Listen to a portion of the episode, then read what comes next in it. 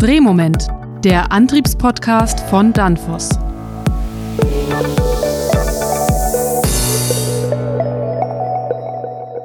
Hallo liebe Zuhörerinnen und Zuhörer, willkommen zu einer neuen Folge von Drehmoment, dem Antriebspodcast von Danfoss. Mein Name ist Robert Weber, ich bin der Host, ihr kennt mich schon, Sie kennen mich schon.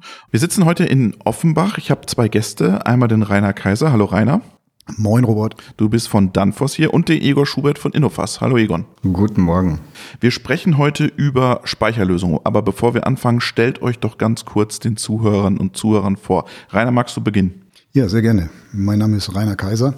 Ich bin seit Ende letzten Jahres ähm, bei Danfoss Drives angestellt als Business Development Manager für den Bereich Electrification. Und Egon? Mein Name ist Egon Schubert, bin jetzt mittlerweile 53 Jahre alt und bin im Automotive-Umfeld seit circa 25 Jahren unterwegs. Leid geprüft. Leid geprüft, Fluch und Segen. Fluch und Segen der Automotive-Industrie. Ja. Ähm, wir wollen heute über Speicher sprechen, darum haben wir dich auch eingeladen, Egon. Im Januar diesen Jahres standen wir kurz vom Blackout. Das wissen viele gar nicht. Ähm, was ist da passiert und warum braucht man jetzt dafür auf einmal Speicher? Ja, im Januar ist zum ersten Mal das Versorgungsnetz an ihre Grenzen geraten. Das heißt, durch den Wegfall der einzelnen Atomkraftwerke verliert Deutschland in den nächsten Jahren ihre Grundversorgung. Man kann sagen, eine, ein Atomkraftwerk hat eine Verfügbarkeit von größer 90 Prozent, also ist immer vorhanden. Die Sonne und Wind hat eine Verfügbarkeit erst einmal praktisch von 0%, weil man nicht weiß, wann sie verfügbar ist. Und wenn einfach windstill ist und dunkel und viel Strom gebraucht wird, wo kommt der Strom her? Von Franzosen. Äh, wird so leicht nicht funktionieren, weil wir reden ja über, heute hat Deutschland circa eine Leistungsaufnahme, die benötigt wird von 800 Gigawatt. Und so eine Nord-Süd-Trasse zum Beispiel hat eine Leistungsfähigkeit von 20 bis 30 Gigawatt. Also diese Leistung, die Deutschland benötigt. Man spricht auch davon, dass man 2030 in Richtung 1,2 Terawatt aufgrund von der Elektromobilität kommt. Die kann man nicht zentral oder über Tschechien oder über Frankreich importieren. Mhm. Das heißt, wir müssen das europäisch denken, Rainer? Noch viel europäischer denken? Da bin ich mir nicht ganz sicher, aber wichtig ist erstmal für Deutschland zu verstehen, vielleicht noch ein Detail dazu, dass wir die Verfügbarkeit ist ein Problem. Das zweite ist aber auch, dass wir durch diese Abschaffung der Großkraftwerke eine Menge an Massenträgheit im System verlieren. Das bedeutet, diese ganze Dezentralisierung der Energieversorgung führt dazu, dass das Netz einfach instabil wird. Und das, das, hat dann noch weitere verschiedene Ursachen, aber ich denke, das sind so die zwei großen Themen, warum man umdenken muss, was die Netzstabilität angeht. Ihr macht mir jetzt so ein bisschen Sorge. Habt ihr auch ein bisschen Sorge oder sag, sagst du, Egon, ich habe ja meine Speicher, wir werden das schon irgendwie wuppen? Ich denke, Deutschland steht die nächsten fünf bis zehn Jahre vor immensen Herausforderungen weil Speicherlösungen sind nicht von heute auf morgen verfügbar. Theoretisch kann man solche Versorgungslücken nur mit Gaskraftwerken lösen. Gaskraftwerke brauchen so fünf bis sechs Jahre, bis sie ans Netz kommen. Das heißt, die nächsten fünf Jahre wird es schon spannend werden für Deutschland, wo diese Energie, die benötigt wird, denn herkommt. Eine Lösung können so Speicherlösungen sein, aber nur fürs Bewusstsein. Wenn man über 1,2 Terawatt redet, dann redet man auch über Terawattstunden an Speicherkapazitäten. Und ein 1 Megawatt Speicher für eine dezentrale Lösung, also es müssen dezentrale Lösungen her. Ein Megawattstunden reden wir über 6, 5, 6 Millionen Speicher, die Deutschland braucht. Ja, ist gut für dich, Egon. Ja, wo kommen die Module her? Wo kommt die Kapazität her? Rainer, siehst du es auch so? Also, wie der Egon beschrieben hat, werden fünf schwierige Jahre. Ja, ich sehe unsere Energieversorgung wirklich kritisch, bin da jetzt kein Experte, habe mir aber viele Meinungen zu dem Thema angehört und ähm, wir merken auch, wenn man das einfach mal betrachtet, die Netzfrequenz, dass die instabiler geworden ist in den letzten Jahren. Und es gibt ja auch viele große Industriebetriebe, die an uns herantreten mit der Bitte um Lösungen für eine Abkopplung, sage ich mal, vom Netz für den Notfall, damit die ihre Systeme sauber runterfahren können oder auch im Inselbetrieb weiterfahren können. Also dieses Umdenken findet statt und wird ja auch unter anderem von der Bundesregierung getrieben. Also also ähm, unsere Innenministerin hat ja zum Beispiel auch dazu geraten, jetzt Vorräte anzulegen. Das hat ja auch den Hintergrund, wenn es mal zum Blackout kommt etc., dass wir da gut gerüstet sind. Ne?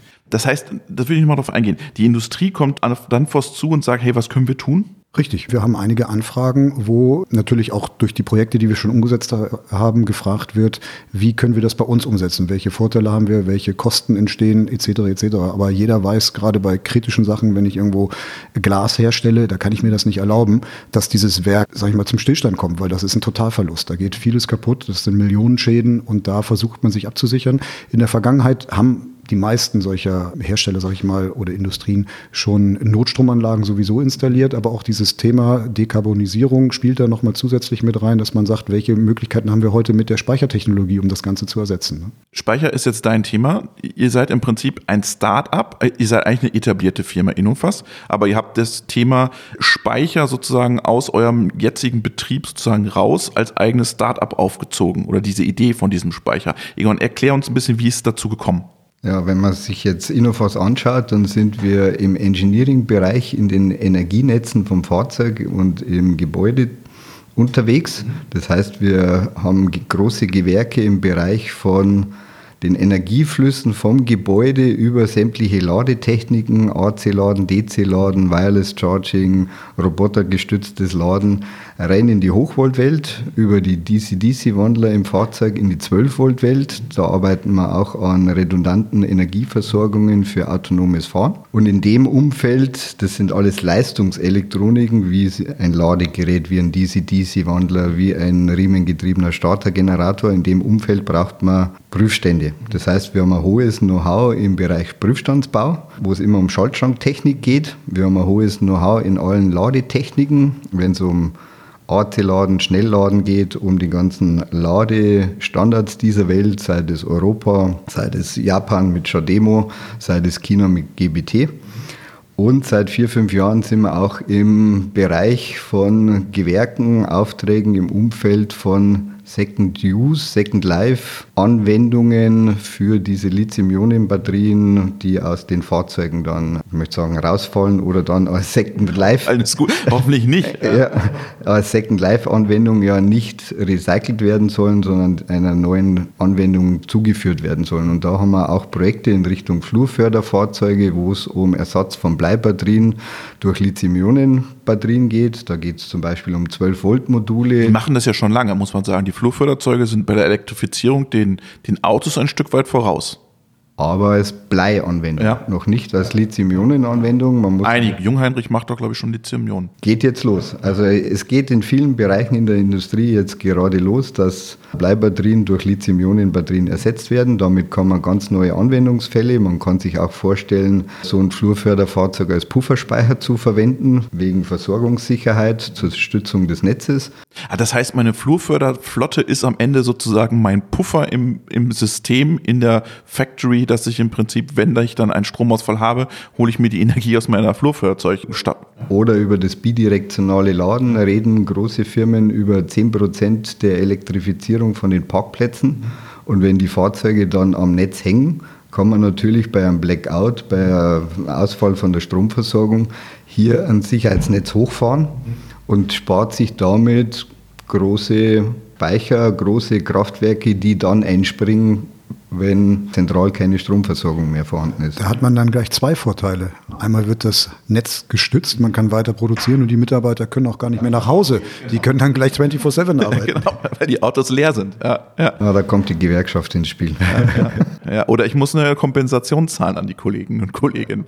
Aber klar, aber ihr seid ja dann gewandert jetzt in diese Speichertechnologie und kommt aus dem ganzen Versorgungsthema und habt jetzt einen Speicher gebaut. Was macht diesen Speicher so besonders oder wie grenzt er sich vom Wettbewerb ab? Speicher, wie man sie heute oder in der Vergangenheit kennt, sind eher USV-Anlagen. Mhm. Erklärkurs USV? USV einfach bei auch wieder Versorgungssicherheit, Rechenzentren, die müssen einfach gestützt werden, dürfen nicht ausfallen. Da ist es ein, die können jahrelang im Standby warten, bis ein, ein Ausfall kommt und dann müssen sie dahin. Werden also nicht täglich genutzt.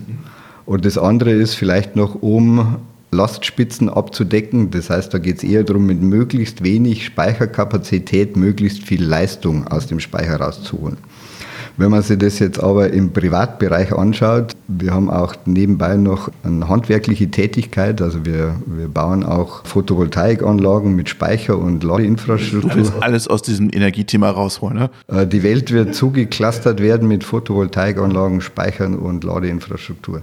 Und da sieht man heute schon, dass es nicht mehr darum geht, eine Volleinspeisung zu machen, sondern wir verkaufen nur noch Photovoltaikanlagen mit Speicher, weil PV-Anlage, Eigenstromverbrauch ohne Speicher 30 Prozent, so ein äh, Richtwerk mit Speicher 70 Prozent.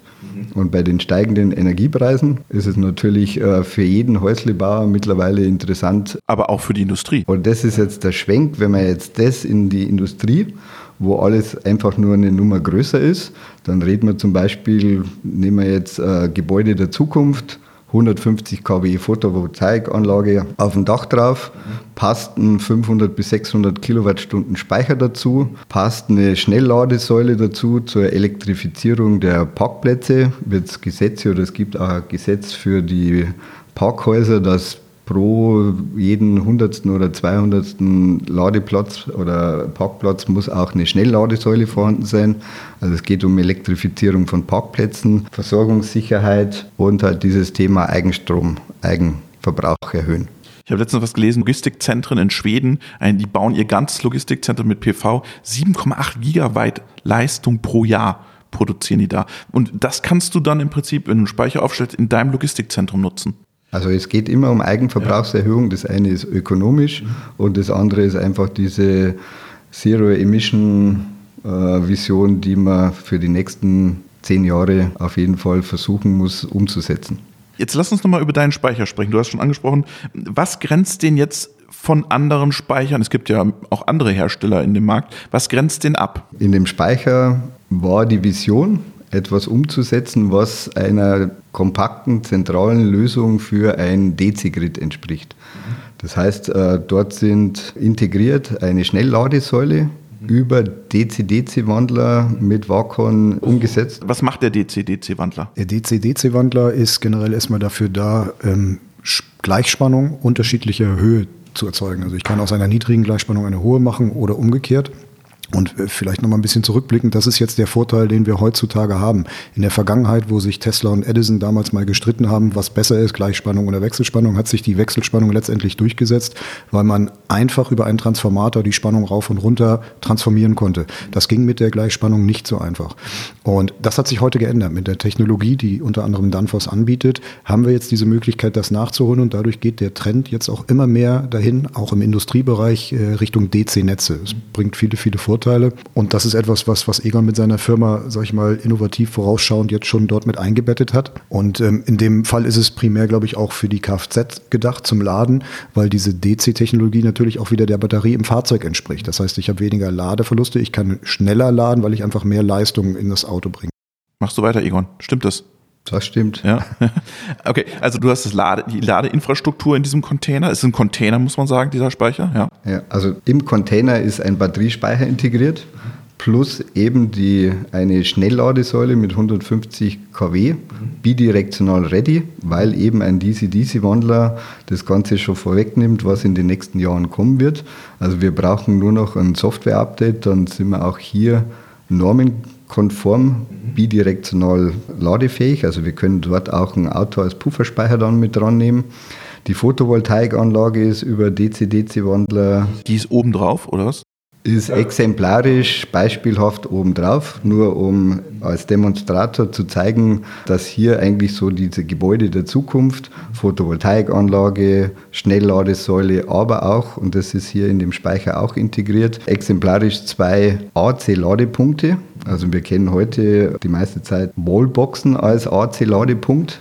Eine Wallbox ist unter uns nichts anderes wie Schütze plus FI plus eine kleine Steuerelektronik. Und das kann man genauso gut in dem Container als Schaltschranklösung implementieren, weil dort in dem Ganzen dann auch das Energiemanagement umgesetzt ist, um eben die 500 Kilowattstunden, die verfügbar sind, die Leistung, die verfügbar ist, dort im Gebäude und an den einzelnen Ladestationen richtig zu verteilen. Rainer? Ja, was vielleicht noch ganz wichtig ist, ein Riesenvorteil von diesem Speicher in Kombination mit dem DC-Laden ist ja, dass man einfach jetzt in diesem Fall 150 kW, aber auch durchaus noch viel mehr Leistung ähm, hat zum Laden. Und das ist etwas, ich habe mir zu Hause jetzt zum Beispiel mit dem Förderprogramm von der KfW eine Wallbox installieren lassen. Maximal 11 kW sind da äh, möglich. Ich kann auf 22 kW gehen, muss das aber schon besondert, äh, gesondert. Musst du melden, oder? Muss ich melden Ja. beim, beim örtlichen Energieversorger. Und dann ist auch schnell Schluss, weil der Hausanschluss einfach nicht mehr hergibt und vor allen Dingen nicht, wenn jeder im, in der Straße das machen möchte. Und das sind dann eben diese Lösungen. Ich habe da auch schon drüber nachgedacht, bei uns im Dorf gibt es noch keine Schnellladesäule. Und das wäre eigentlich optimal, dass man sagt, man nimmt einen Parkplatz her äh, auf dem Einkaufsviertel, stellt den Container dorthin und hat dann trotz der geringen Leistungsanbindung von, von örtlicher Seite her, hat man dann diese Power, weil man den Container ja langsam aufladen kann und wenn da jede Stunde mal ein Auto rangeht, kann sich das schnell laden. Ne? Egon, willst du noch was ergänzen? Und vor allem dann, wenn die Leistung nicht verfügbar ist, kann man entweder das Geld in den Netzausbau stecken oder in dezentrale Speicherlösungen. Ein Beispiel wäre jetzt, wir haben einen Kunden, der hat sich jetzt eine 11 kW Wallbox äh, ans Haus machen lassen mit seiner Photovoltaikanlage. Jetzt darf die ganze Straße keine Wallbox mehr installieren, bis nicht der Netzausbau bewerkstelligt ist. Also da sieht man schon, dass in allen Bereichen die Netze eigentlich an die Grenzen stoßen werden mit der Elektromobilität. Der Egon hat gerade angesprochen, das ganze Thema Zertifizierung, Normung. Wir sprechen da ja auch über dieses Thema äh, Grid Codes. Kannst du den Zuhörern mal erklären, was, was es damit auf sich hat mit diesen Grid Codes, Rainer? Die Gridcodes sind letztendlich entstanden durch die Dezentralisierung des Netzes. Das heißt, früher haben wir ein paar zentrale ähm, Atomkraftwerke, Kohlekraftwerke etc. gehabt. Die Netzbetreiber waren untereinander direkt vernetzt und haben sich abgestimmt. Das Ganze wird ja jetzt mehr oder weniger rückgebaut und jeder hat auf seinem Dach eine kleine Photovoltaik und dann haben wir Windkraft und verschiedene andere Dinge, die völlig dezentralisiert stehen. Und da hat man relativ schnell festgestellt, dass das ähm, im Falle von Netzfehlern zu Problemen führt, weil man diese ganzen Anlagen gar nicht äh, in der Art kontrollieren kann. Ähm, und dann äh, gab es dort 2008 die erste Normierung, das ist die BDEW gewesen, die mal festgelegt hat, wie müssen sich solche Anlagen verhalten, wenn sie am Netz sind und wenn es zu Netzfehlern kommt. Und das Ganze ist weiterentwickelt worden und in der aktuellen Stufe sprechen wir da für Leistung größer 135 kW, meist im Mittelspannungsbereich von der VDE AN 4110. Und das ist eine ganz wichtige Zertifizierung, die man haben muss, wenn man mit so einem Grid-Converter, das heißt von der Batterie Leistung ins Netz schieben möchte. Das ist äh, ein, ein Prozess, da muss man grundsätzlich erstmal ein Komponentenzertifikat haben. Wir haben dann mit unserer Umrichtertechnologie ein entsprechendes Einheitenzertifikat und ganz am Ende muss der Kunde ein sogenanntes Anlagenzertifikat für das Ganze haben. Ist großer Papieraufwand, kostet auch in der Regel sehr viel Geld, dient aber letztendlich der Sicherheit des Netzes. Netzstabilität. Genau. Egon, ich würde jetzt gerne mal von dir nochmal fragen, wo siehst du jetzt für euren Speicher da die Anwendungsszenarien? Und mit welchen Leuten sprichst du? Sprichst du mit den im, im Gewerbepark, mit den Industrieunternehmen oder kannst du dir das, äh, keine Ahnung, äh, fährst du das Ding rum, stellst es da auf, wo du es, wo du es, wo es gerade gebraucht wirst, äh, kauft ihr euch jetzt eine LKW-Flotte und baut euren Speicher hinten drauf? Wo siehst du das als rollende Tankstelle? Vielleicht noch eins zurück zur Verfügbarkeit von den Lithium-Ionen-Batterien. Also es ist so, dass wir, ich glaube, weltweit die ersten waren oder sind, die jetzt hier mit den Second Life-Modulen aus der Automobilwelt nicht ganze Batterien eingebaut haben in einen Speicher, sondern wir die Module, die in diesen Batterien derzeit verbaut sind, hergenommen. Wir haben ganze Fahrzeugbatterien genommen, haben die Module ausgebaut. Was heißt die Module? Das sind 12 Volt Module, also die großen OEMs kaufen heute aus Asien Module. Dort sind eine gewisse Anzahl von Zellen verbaut, je nachdem, welche Performance, welche Größe die Fahrzeuge haben. Und in dem Speicher sind 12 Volt Module verbaut. Das heißt, dort sind drei Zellen in Reihe, ergibt so grob 12 Volt. Und dann nochmal von diesen drei Zellen vier so parallel geschaltet, ergibt dann eine, eine Kapazität von 2,6 Kilowattstunden. Und kannst du diese Module beliebig verbinden? Kannst du eine Panasonic mit einem anderen System zusammenführen? Ist das möglich? Das nicht, aber man kann daraus natürlich jede Art von Speicher bauen. Von einem 12-Volt-Speicher im Home-Bereich über einen 24 Volt für Gabelstapler, 48 Volt Gabelstapler, 96 Volt für so größere Flurförderfahrzeuge bis eben zu diesem Speicher, wo wir 60 Module in Reihe geschaltet haben, was eine Kapazität von 160 Kilowattstunden entspricht, mit einer Zwischenkreisspannung von ca. 750 Volt. Und daraus abgeleitet ist eben die Spannungsversorgung dann für den DC-DC DC-DC-Wandler für die PV-Anlage und den DC-DC-Wandler für die Schnellladesäule. Ja, ihr kommt ja aus dem Altmühltal, seid ihr dann äh, 30 Kilometer südlich gefahren, habt bei Audi geklingelt und habt gesagt, wir wollen eure alten Batterien haben oder wo habt ihr die her? So in die Richtung war es dann auch. Also wir sind natürlich auch, äh, Audi ist einer unserer großen Kunden und haben dort mit dem Bayernwerk als großen Netzbetreiber Bayernwerk Netze und Bayernwerk Natur darüber über unsere Ideen gesprochen und Audi hat das auch als innovatives Thema dann die Module bereitgestellt. Von diesen Regalen, ein Regal, 60 Module in Reihe, 750 Volt äh, Zwischenkreisspannung, werden dann wieder drei solche Regale parallel geschaltet und daraus kann man wieder skalieren vom 160 Kilowattstunden Speicher bis zum Megawattstunden Speicher. Und jetzt sind wir äh, in Gesprächen mit zum Beispiel Bayernwerk Natur oder Helo Immobilien oder seit vorgestern auch VW Services. Ah, die haben das spitz bekommen, dass ihr bei Audi Batterien euch zieht. Und dann haben sie gesagt, äh, jetzt müssen wir schauen, was der Egon da macht mit den Batterien. Wir hatten Besuch. Der Demonstrator steht bei Bayernwerk vor der Zentrale und dort hat man dann auch diesen, diesen Speicher vorgestellt. Und jetzt geht es darum schon, welche Projekte könnte man gemeinsam realisieren. Jetzt lass uns mal genau über Projekte sprechen. Ich habe dir gefragt, wo kannst du dir das alles vorstellen? Also der, vielleicht dazu nochmal, der Speicher in Regensburg ist ein Multitalent. Also der kann stationär, aber auch mobil verwendet werden. Also aus diesem Speicher kann man eine Produktfamilie ableiten. Es gibt stationäre Anwendungen, wo man mit Stahlcontainern, Betoncontainern, aber auch wir sind mit der Helo Immobilien auch in Gesprächen über einen Holzcontainer in Massivbauweise. Kann man genauso gut als F90, also brandsicher gestalten und hat natürlich damit nochmal einen CO2-Abdruck oder Green Footprint, der für Firmen äh, als Designelement vor der Zentrale interessant sein kann. Rainer, stellt ihr euch jetzt über Danfoss einen schönen Holzcontainer vor die Tür? Das würde auf jeden Fall zu Danfoss passen, weil wir ja der Umwelt sehr verbunden sind. Ich würde ganz gerne noch mal ganz kurz auf das eingehen, was Egon gesagt hat. Und zwar äh, finde ich das ganz klasse, dass der Container nämlich genutzt werden kann, netzparallel. Das ist ja so der Standard. Oder auch als Grid-Converter für eine sogenannte Insellösung. Das heißt, der ist autark. Den könnte man jetzt beispielsweise auch irgendwo in Südamerika, in Afrika abstellen, könnte den mit einer Solar verbinden. Der würde sich tagsüber aufladen. Der hat ja selber eine Solar oben drauf. Ja? Die ist ja nur als, als Exempel sozusagen, als Beispiel. Aber äh, dann hätte man dort eine, eine Insellösung, ein Netz für die Bevölkerung. Ich habe äh, gerade letztens gelesen, circa 1,4 Milliarden Menschen weltweit sind noch nicht mit Strom vernünftig versorgt. Ne?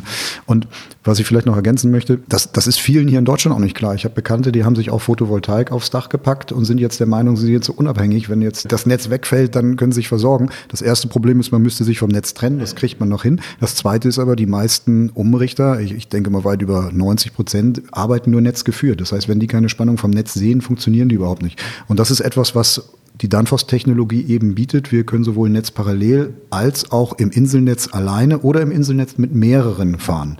Und das ist, das ist eine ganz wichtige Schlüsseltechnologie an der Stelle, wo man dann auch diese Flexibilität hat, dass man das für ganz viele unterschiedliche Zwecke einsetzen kann. Das heißt, du hast mehrere Ausbaustufen deines Containers. In Planung, als Idee. Das ist ein immenser Markt, was ja. zum Beispiel auch die ganzen Notstromaggregate, Dieselaggregate werden irgendwann aussterben, mhm. werden durch Speicherlösungen ersetzt werden.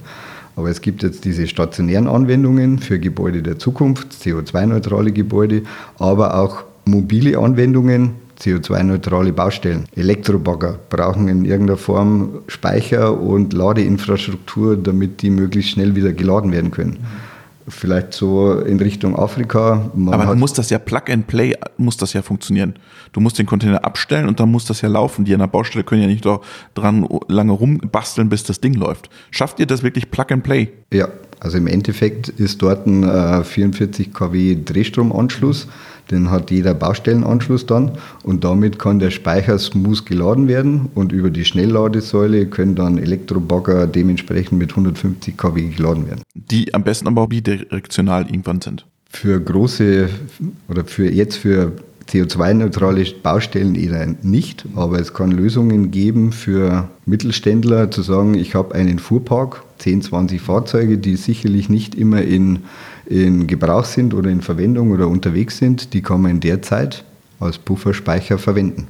Wenn man nicht nur wie Viele denken gerade im Privatbereich Richtung 11 kW Hausbereich als Pufferspeicher, aber alles, was im Privatbereich ist, kann man genauso gut transformieren in den Industriebereich. Aber haben wir es da nicht mit einer viel größeren Komplexität zu tun, Rainer, im, im Industriebereich? Der, der E.ON sagt, das können wir einfach eins zu eins drüber packen. Ist es nicht viel komplexer? Ich bin mir nicht sicher, ob komplex das richtige Wort ist. Es ist ein Ticken anders, weil man andere Dinge, andere Maßstäbe hat. Die Physik ist letztendlich ja mehr oder weniger die gleiche, aber es gibt andere Anforderungen und ist der, der Fokus liegt auch oft woanders. Also im privaten Bereich geht es meistens auf Masse und auf Einfachheit, wobei wir Industrie eher auf Robustheit setzen, auf Verfügbarkeit und äh, oftmals auch auf in dem Sinne Komplexität, dass ich verschiedene Lösungen damit ähm, umsetzen kann. Mich würde interessieren, Egon, wer kommt da auf dich zu in den Unternehmen? Sind das die, die, ist es das C-Level, das jetzt sagt, oh, wir haben da wirklich ein Problem? Oder sind das eher die, keine Ahnung, Betriebsingenieure, Techniker, Verantwortliche Instandhaltung, Maintenance? Wer ist da dein Ansprechpartner im Moment? Wir stehen ja hier noch ganz am Anfang. Also der erste Speicher ist eher ein Demonstrator. Der wird auch in ein paar Jahren wieder abgebaut, in Anführungszeichen. Da sind noch nicht alle Zertifikate oder Freigaben vorhanden. Wir haben jetzt aber seit einem Jahr sind wir mit einer Firma, eine Zimmerei GEC, die sich spontan dazu entschieden hat, CO2-neutral zu werden. Spontan. Mhm. ja. Zuerst wollte er seine Hallenflächen PV-mäßig vermieten. Dann ist eher der Zufall, dass man über diese Speicherlösungen gesprochen hat und dann hat er spontan gesagt, alle meine Mitarbeiter bekommen ein Elektrofahrzeug zur Verfügung. Wir bauen eine 470 kW Photovoltaikanlage auf die Dächer drauf und er bekommt einen 480 Kilowattstunden Speicher plus fünf Wallboxen und dort das Energiemanagement dazu, dass man eben über das Peak Shaving fast keinen Netzbezug mehr hat. Also das sind jetzt eher über einen Zufall ist es entstanden. Wir sprechen aber mit Bayernwerk Natur, die größere Projekte im Zulauf haben. Wir sprechen mit Helo Immobilien, die ganze Grid-Lösungen, Neubaugebiete hier mit konzipieren, mit DC-Netzanbindungen, also Reallabore, wo es auch schon um drei, vier Speicher geht, die dann in einem DC-Grid mit umgesetzt werden, wo dann alles auch auf bidirektionale Ladesäulen, bidirektionale Anbindung an die Privathäuser, dass das jetzt alles die nächsten Jahre umgesetzt wird. Was mich interessieren würde, Rainer, du bist ja jetzt hier bei einem Weltkonzern Danfoss. Ist das jetzt hier eine deutsche Diskussion mit den dezentralen Speichern? Oder habt ihr das in Dänemark wahrscheinlich auch? Aber die Franzosen, ist das ein Franzosenthema? Definitiv ein globales Thema. Also ich bin ja hier für Deutschland für das Team Elektrifizierung mit zuständig. Wir haben das Ganze aber auch auf globaler Ebene umgesetzt. Ähm, da gibt es zuständige Leute und in den jeweiligen Ländern auch wieder meiner Person entsprechend Business Development Manager. Und das ist eine globale Sache. Und wir haben das auch, äh, Danfoss selber hat für die aktuelle Zeit fünf Megatrends definiert und Elektrifizierung ist einer dieser großen Trends, die wir auch entsprechend verfolgen. Und die drei Segmente, äh, aus denen der Konzern Danfoss besteht, haben natürlich unterschiedliche Ansätze. Aber wir bei Drives äh, sehen dieses Thema Elektrifizierung sehr stark im Kommen und entsprechend wird dort auch weiterentwickelt und das Ganze forciert. Und ist es auch dieses Thema Speicher, dezentrale Speicher? Ja, Egon, ist das das Vielleicht zwei schöne Beispiele dazu. Es gibt eine Selbstverpflichtung der Minenhersteller in Afrika, Australien bis 2030 CO2-neutral zu sein. Das heißt, alles, was da an Minenfahrzeugen, an Förderbändern etc. Diesel, LKWs, Dieselbagger unterwegs ist, wird die nächsten sieben, acht Jahre ersetzt werden durch Elektro. Das heißt, die Energieversorgung kommt dann über Photovoltaik, muss zwischengespeichert werden und dann zur Energieversorgung verwendet werden. Afrika zum Beispiel, wenn man es vergleicht mit dem Telefon, die haben ja das Thema Festnetz übersprungen und gehen gleich auf Mobilfunk. So genauso werden die, es werden keine Kraftwerke bei denen mehr gebaut werden, sondern die überspringen das Thema Atomkraftwerke, Kohlekraftwerke, Gaskraftwerke und gehen gleich auf diese dezentralen Lösungen über PV, über Wind und dann Speicherlösung und Ladeinfrastruktur. Das ist ein Megatrend. Was mich interessieren würde, Rainer, wenn du jetzt aus Danfoss-Sicht auf das Thema schaust, wir reden ja hier total viel noch über klassische Physik. Und wir haben ja aber in, eigentlich in der Industrie das ganze Thema Digitalisierung, IT. Das habe ich ja das Gefühl, ist in diesen Themen überhaupt gar nicht präsent. Software spielt keine Rolle. Physik ist immer noch rules the energy. Ah, das, das nimmst du nicht ganz richtig wahr, wenn ich das so sagen darf. Also grundsätzlich, die Physik ist da, die können wir ja nicht verbiegen. Danach müssen wir uns richten. Aber wie wir jetzt ja gesehen haben, durch die neuen Technologien können wir jetzt mit der Gleichspannung zum Beispiel ganz anders umgehen als noch vor 50 Jahren. Und das Thema Digitalisierung hat viele große Bereiche, Internet etc., aber gerade das Thema Software. Ähm, wir haben eine Hardware und was jetzt immer wieder angepasst wird, ist die Software auf neue Anforderungen ausgerichtet. Also das Thema Software ist ganz, ganz groß. Und das spielt auch bei uns dann entsprechend eine entscheidende Rolle. Und nicht nur in unserer Technologie, sondern auch alles, was da drüber ist. Ähm, Egon hat das schon erwähnt. Wenn ich Batterien verschalte und zusammenpacke, brauche ich ein sogenanntes Batteriemanagementsystem. Das kümmert sich erstmal darum, auf Zellenebene das Ganze auszubalancieren und zu steuern. Dann übergeordnet kommen ja vielleicht unsere Umrichter zum Einsatz. Die müssen ja auch irgendwie gesteuert werden. Da gibt es dann ein, ein Energy Management System. Und alles das hat wieder mit Software und letztendlich auch mit Digitalisierung zu tun, weil dieses Ganze soll dann ja auch von außen gesteuert werden, muss in der Regel auch kommunizieren mit anderen Teilnehmern. Und wenn man jetzt schon mal hört, was alleine der Container von, von Egon kann, ich kann da ein Auto anschließen, ich habe eine Photovoltaik dran, da will ich auch Wetterdaten haben, ich will ja wissen, wann kommt jetzt die Sonne wieder raus, wann geht sie weg, etc. Also da sind extrem viele Schnittstellen und das Thema Software nicht umsonst. Ihr seid ja auch ein großer Teil Softwaredienstleister als Ingenieurbüro und nicht umsonst ähm, ist dort dann entsprechend das Ganze entstanden. Auch wieder das schöne Beispiel im Privatbereich sind wir noch im Rundlos-Sorglos-Paket oft unterwegs. Habe ich heute gelesen, Smart Meter ist ein Prozent. Das heißt, so ein Haus hat typischerweise eine Anschlussleistung von 35 kW. Das heißt, äh, eine Travo-Station mit 1,5 Megawatt hat so 100 oder 200 Privathäuser im Anschluss. Das heißt, ich habe eine Gleichzeitigkeit von 100. Jetzt kommt eine Wallbox mit 11 kW dazu, so sinkt es rapide. Und wenn man sich jetzt äh, Gebäude der Zukunft wieder anschaut, es geht um äh, Wärmepumpe, Lüftungsanlage, vielleicht eine Sauna, dann kommt das erste. Eine Sauna? Einfach nur von der, von der Leistung. Das ist jetzt die Geschäftsführerperspektive. CEO-Perspektive. Schwimmbad hast du noch eins? Nee. Aber 8 kW Leistung für eine Sauna. Plus erste Elektroauto mit 11 kW, dann geht es schon langsam in Richtung 35 kW. Spätestens mit einem zweiten Elektroauto braucht man komplexes, auch im Privatbereich, ein komplexes Energiemanagement um dafür zu sorgen, Prioritätensteuerung, was ist jetzt wichtiger? Ist jetzt wichtiger, dass die Sauna angeschmissen wird oder ist wichtiger, dass ich in zwei Stunden äh, zum Einkaufen fahren kann? Entweder das, das System, was das Ganze regelt und dann Prioritäten setzt, oder eine andere Variante ist ja, dass man wirklich seine eigene Energieversorgung hat, die unterstützend wirkt, zum Beispiel durch Photovoltaik auf dem Dach, plus diesen Speicher, der dann auch Spitzen abfangen kann. Drum im Privatbereich ist es jetzt schon üblich, PV-Anlage, Speicher, Ladeinfrastruktur und das muss geregelt werden. Und das kann man jetzt wieder in die Industrie übertragen mit mehr Leistung, mit mehr Kapazität. Und das wird jedes Gebäude wird es die nächsten zehn Jahre benötigen. Und wenn man heute Neubauten plant, dann sind ja die für, geplant für die nächsten 100 Jahre. Das heißt aber, die ganze Infrastruktur, die Leerverrohrung, alles muss schon so vorbereitet werden, dass wenn jetzt die Elektromobilität immer mehr Fahrt aufnimmt und wir werden uns wundern, wie Deutschland in zehn Jahren aussehen wird, dann muss das jetzt alles schon geplant, realisiert, aber auch in Software dann äh, entwickelt werden. Hast du eigentlich schon Vorräte angelegt, wie die Innenministerin das empfohlen hat? Oder bist du da eher spannend? Oder hast du einen Speicher daheim? Ich habe einen Speicher daheim. Also du brauchst eine Vorräte. Photovoltaik. Was jetzt aber seit neuestem kommt, es ist ganz nett. Gestern Abend um 10 hat man in Dollenstein einen, einen kompletten Stromausfall.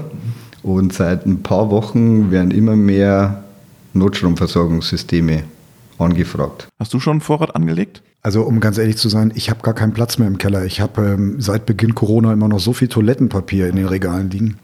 Nein, du Scherz, bist einer von denen äh, gewesen. Scherz beiseite. Ich habe, äh, wir haben immer ein paar Vorräte da. Ich kenne das von meinen Eltern, von meinen Großeltern. Das war immer üblich, aber nicht, weil man jetzt sich auf Krisen äh, vorbereitet, sondern einfach, äh, weil es auch mal gut ist, wenn man am Sonntag irgendwas braucht, dass man einfach in den Keller gehen kann und sich da was, was entsprechend aussuchen kann.